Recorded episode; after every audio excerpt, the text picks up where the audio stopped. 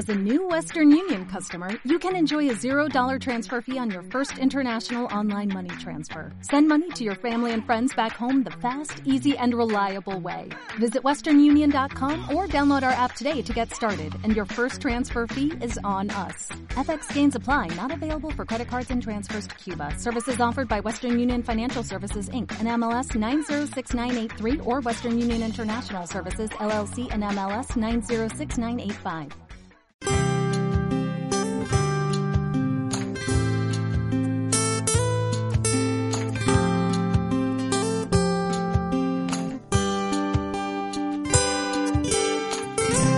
Chicos, bienvenidos a nuestro episodio número 12 de nuestro podcast de Mater. Estamos muy contentos de estar con ustedes el día de hoy.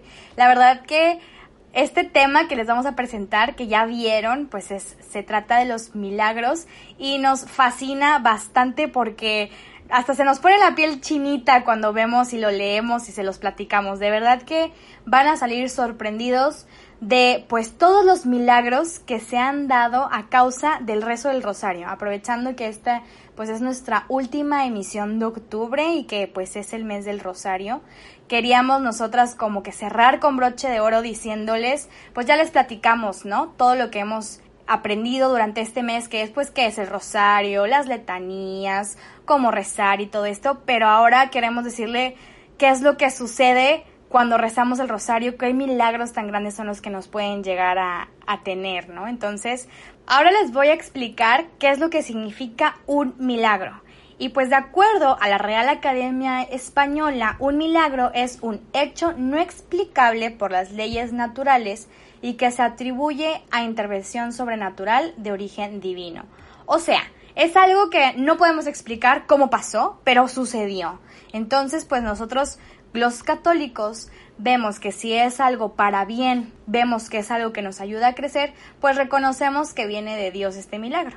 Ahora la pregunta puede ser, oye Olga, pero María hace los milagros. Pues realmente María interviene para que nosotros al momento de hacer oración, pues como ya les hemos dicho muchas veces, llegue a su Hijo Jesucristo y su Hijo Jesucristo pues sea el que actúe. Si ustedes recordarán, uno de los milagros Mm, que me encanta, que es de mis favoritos, pues es el de las bodas de Caná. Sabemos que hay milagros que existen, que están escritos en la Biblia, y este de las bodas de Caná, pues fue el primero que Jesús hizo en su vida pública. Y no lo hizo María, aunque María fue la que le pidió que convirtieran el agua en vino. Más bien fue Jesús, que a través de María le que le dijo, pues se pudo hacer este milagro, ¿no? Entonces, qué importante es ver la intercesión de nuestra Madre María en este momento y cómo entonces los milagros vienen a través de Jesús, que pues es Dios, ¿no? Entonces, pues ahora ya les vamos a empezar a platicar de estos milagros que están súper padres y que ustedes se van a quedar con ganas de decir, ok,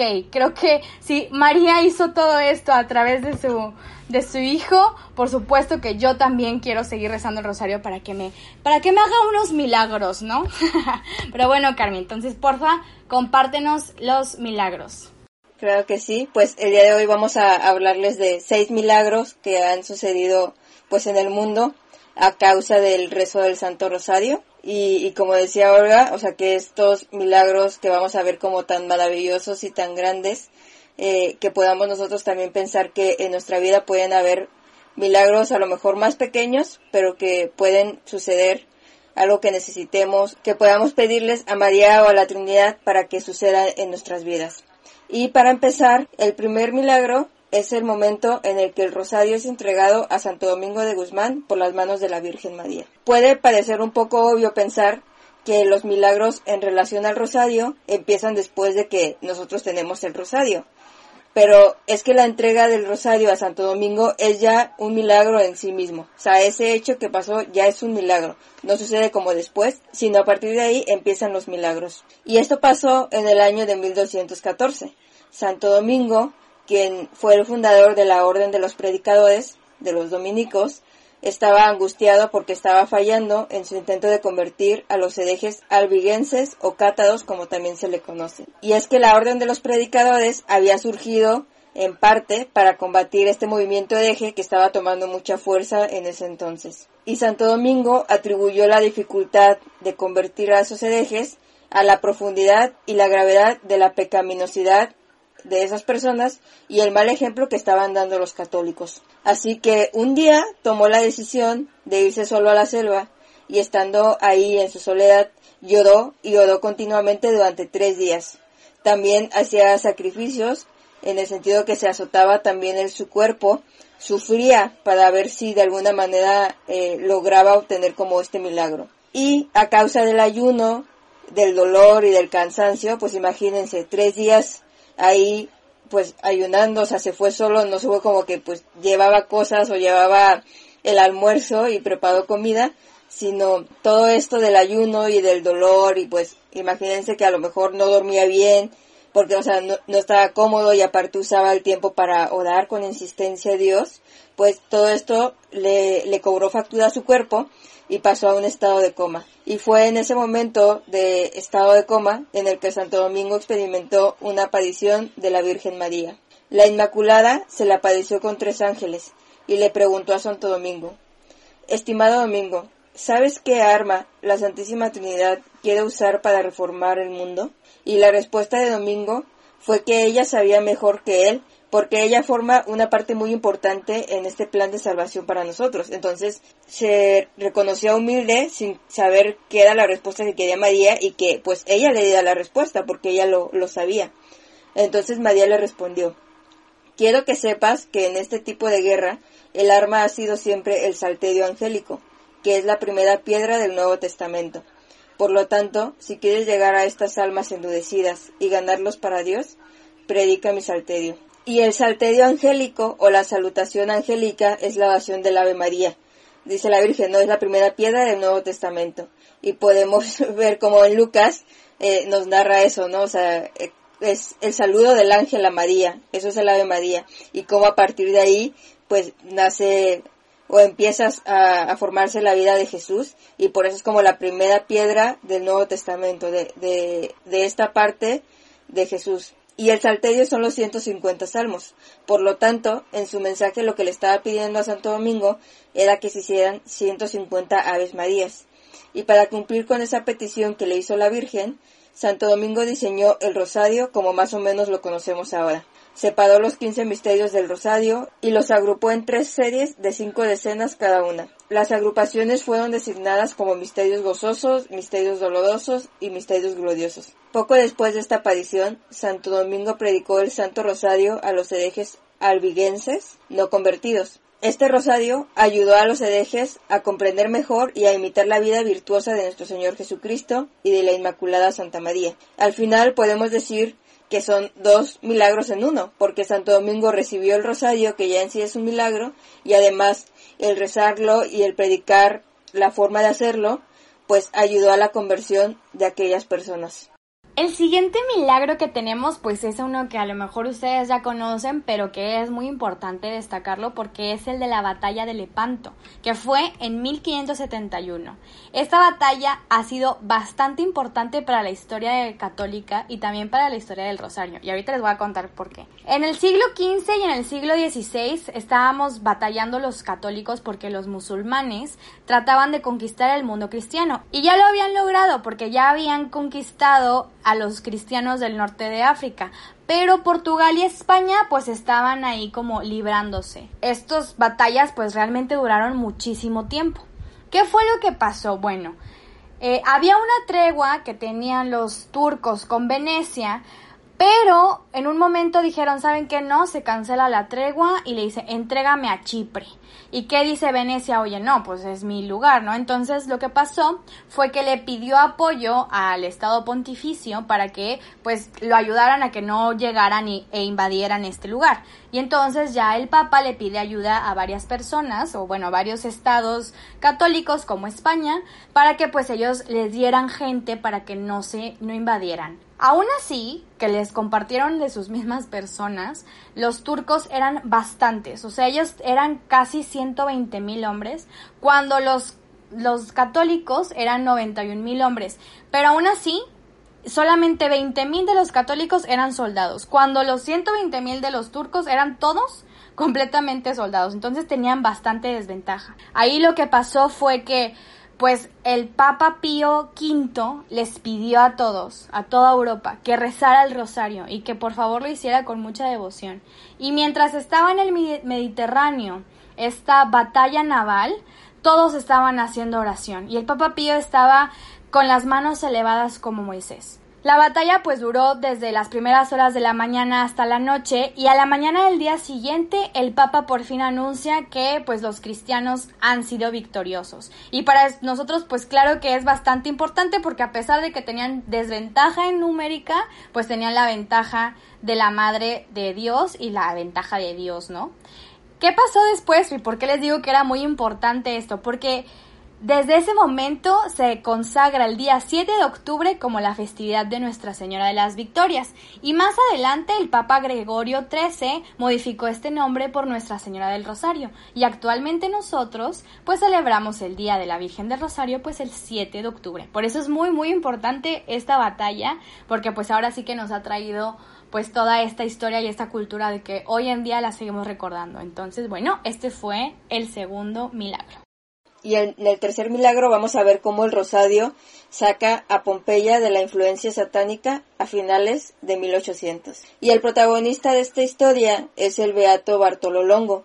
Él nació en 1841 en una familia católica muy devota y cuando creció decidió irse a estudiar derecho a Nápoles, una ciudad al sur de Italia que en ese momento estaba pasando por una tremenda crisis espiritual. Había muchas situaciones de paganismo y satanismo de todo tipo. Bartolo no era inmune a estas influencias y se convirtió en un sacerdote satánico. Su familia obviamente estaba disgustada y estaba en contra de que Bartolo estuviera tomando ese camino, pero a pesar de que su familia intentó con todas sus fuerzas conseguir que se convirtiera de nuevo al catolicismo, no pudieron hacer mucho. Entonces, como el satanismo comenzó a atormentar su mente, su familia lo convenció para hacer una buena confesión. Y Bartolo llegó con Alberto Radente, un sacerdote dominico que le ayudó a la familia de él a llevarlo de nuevo a la fe católica. Y lo animó para que tuviera una devoción por el rosario. Bartolo, a través de esta devoción y de hablar con el sacerdote, tuvo una conversión milagrosa. Y en 1870 ingresó a la tercera orden de los dominicos y optó por vivir una vida de penitencia por todos los terribles pecados que había cometido en contra de la iglesia. Bartolo llevó una vida pues de fe, de servicio, sin embargo se desesperaba o se encontraba en esta crisis de espiritual en la que sentía que Dios nunca podría perdonar los enormes pecados que había cometido en contra de la iglesia.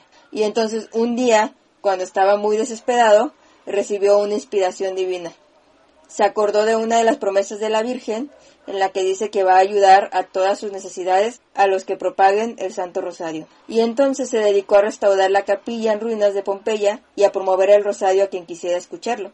Se puso a repartir folletos sobre el Rosario para ayudar a las personas a aprender a rezarlo.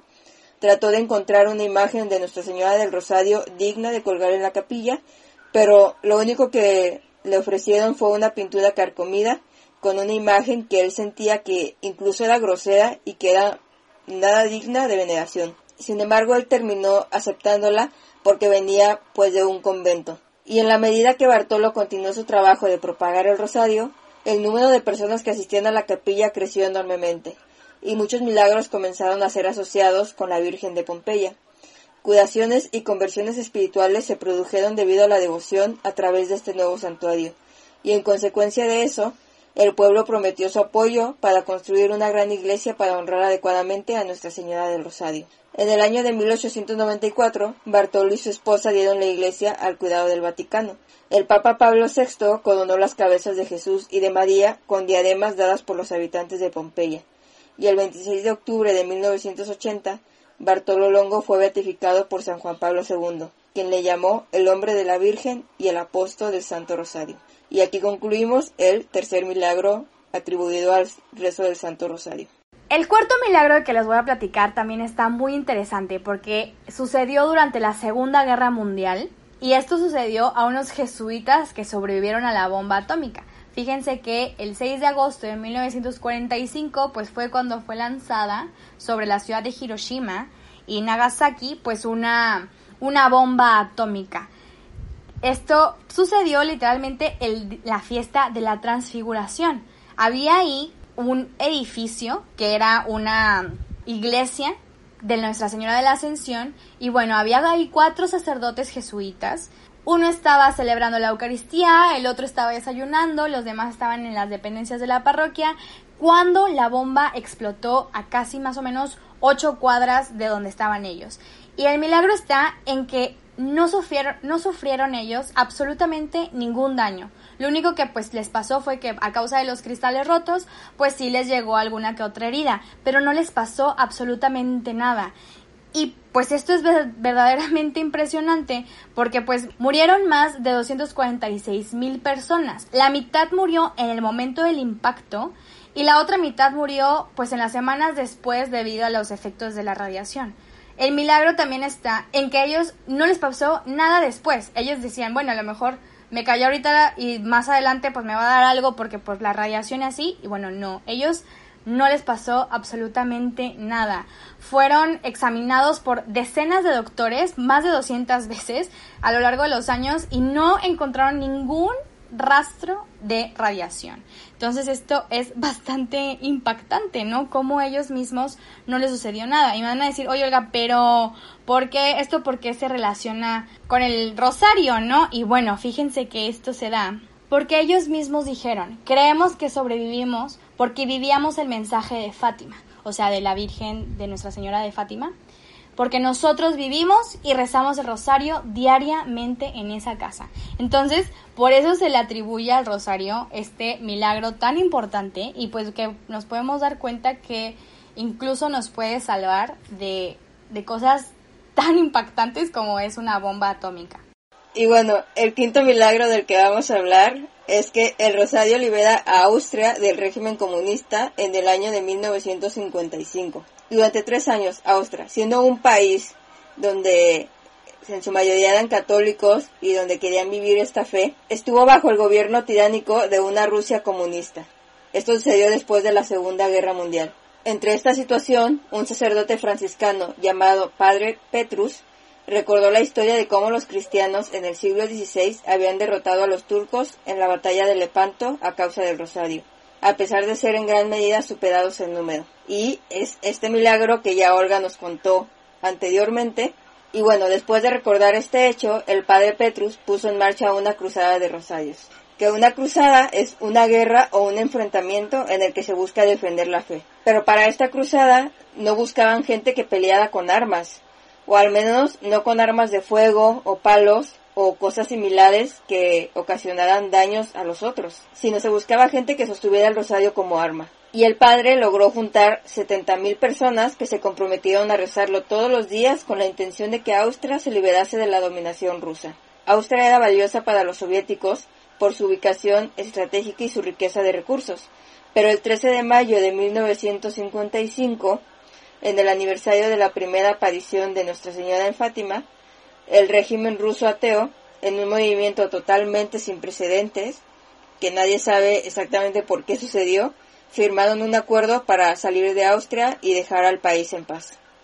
Ninguna persona salió herida y mucho menos hubo algún muerto. O sea, como les dije, la cruzada no tenía la intención de usar la violencia, de defenderse de ese modo, de, de matarlos o de alejar a Rusia con las armas. Y hoy en día los historiadores y estrategas militares no se pueden explicar cómo o por qué los rusos se retiraron de Austria, si les convenía tenerla, si pues era un país porque, que estratégicamente estaba bien ubicado, que podían pasar por ahí. Pero nosotros que creemos sabemos que tenían el apoyo de María con ese rezo del rosario.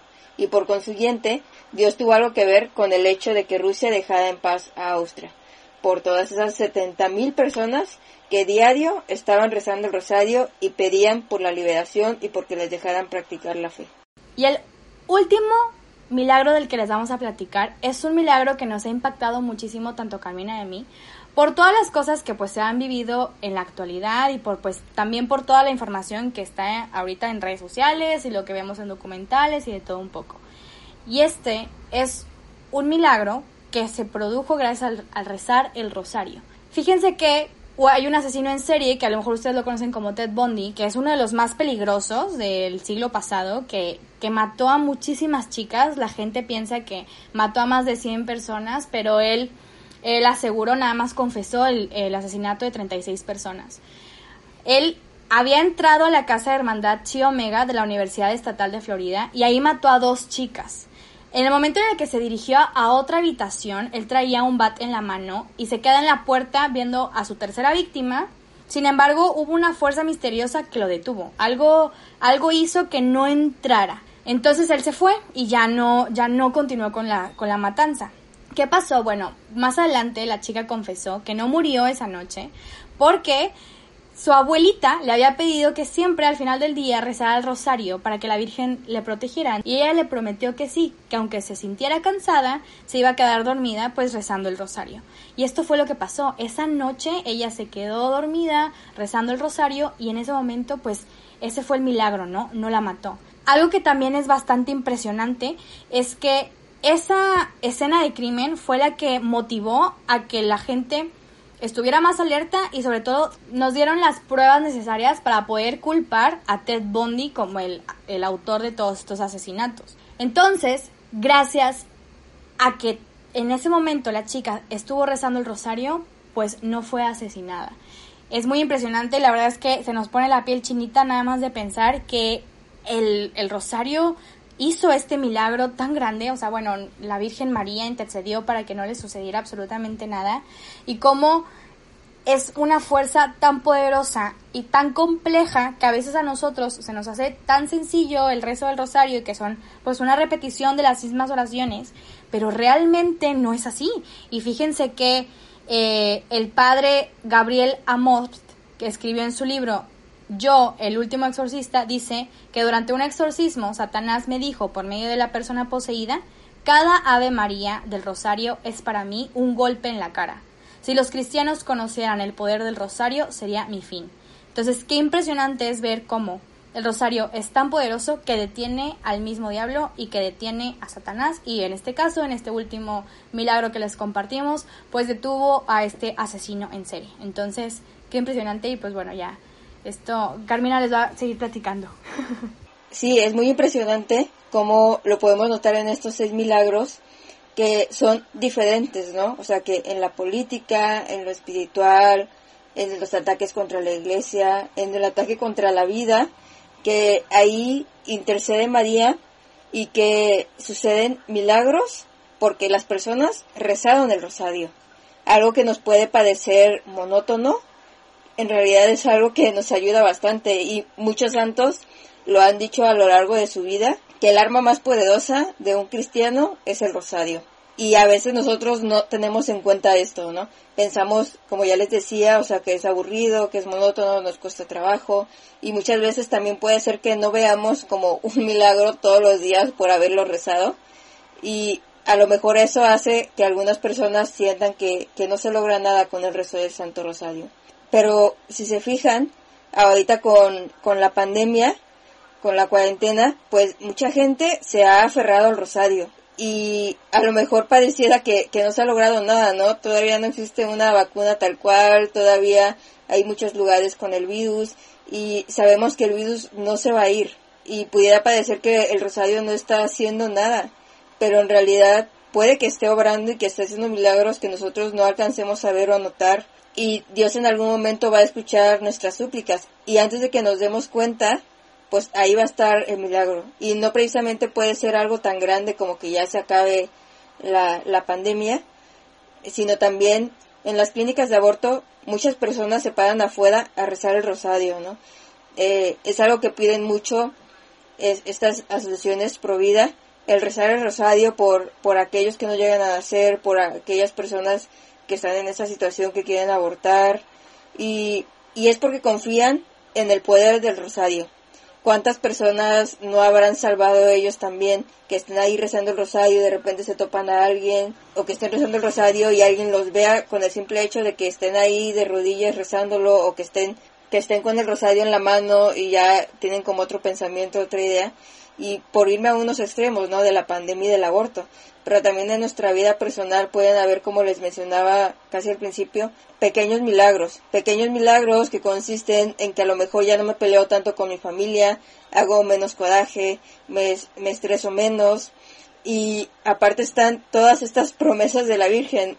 no tenemos que rezarlo simplemente porque sabemos que van a suceder milagros en nuestra vida, sino porque sabemos que ellos nos quieren tanto que nos van a dar cosas buenas. Y el rezar el rosario siempre va a traer cosas buenas a nuestra vida.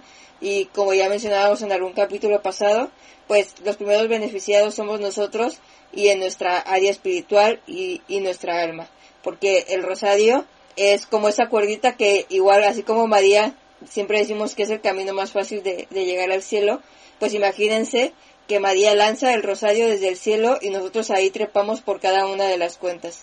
Y bueno, con esto terminamos. Esperemos que les haya gustado el capítulo de hoy, de esta semana, el último referente al rosario. Ya el próximo hablaremos de otra cosa, de otro tema diferente, pero siempre hay muchas cosas que aprender. Les recordamos que pueden seguirnos en nuestras redes sociales. Estamos tanto en Facebook como Instagram como arroba mater.oficial y ahí pueden dejarnos ustedes qué piensan acerca de estos milagros.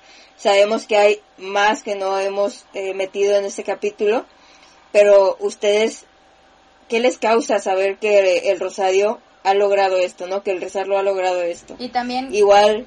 Y también qué, qué milagros ustedes han sentido que han sido otorgados a ustedes, ¿no? O sea, porque como dice Carmen, hay milagros pequeñitos del día a día que a lo mejor no vemos, pero que si miramos hacia atrás nos vamos a dar cuenta. Entonces estoy segurísima que si tú volteas a ver, vas a encontrar un milagro que se haya dado debido al rosario. Entonces ahí nos platicas en nuestras redes sociales. Y también si quieren que hablemos de algún otro tema o tienen alguna inquietud, curiosidad, pues también pueden escribirnos por ahí. Y bueno, les agradecemos mucho por escucharnos nuevamente. Compartan el episodio para que más gente conozca estos milagros y se sorprenda así como nosotras, sobre todo con el de Ted Bundy, y, y conozcan algo nuevo. Nos escuchamos la próxima semana. Hasta luego, gracias. Gracias chicos, nos vemos, bye bye.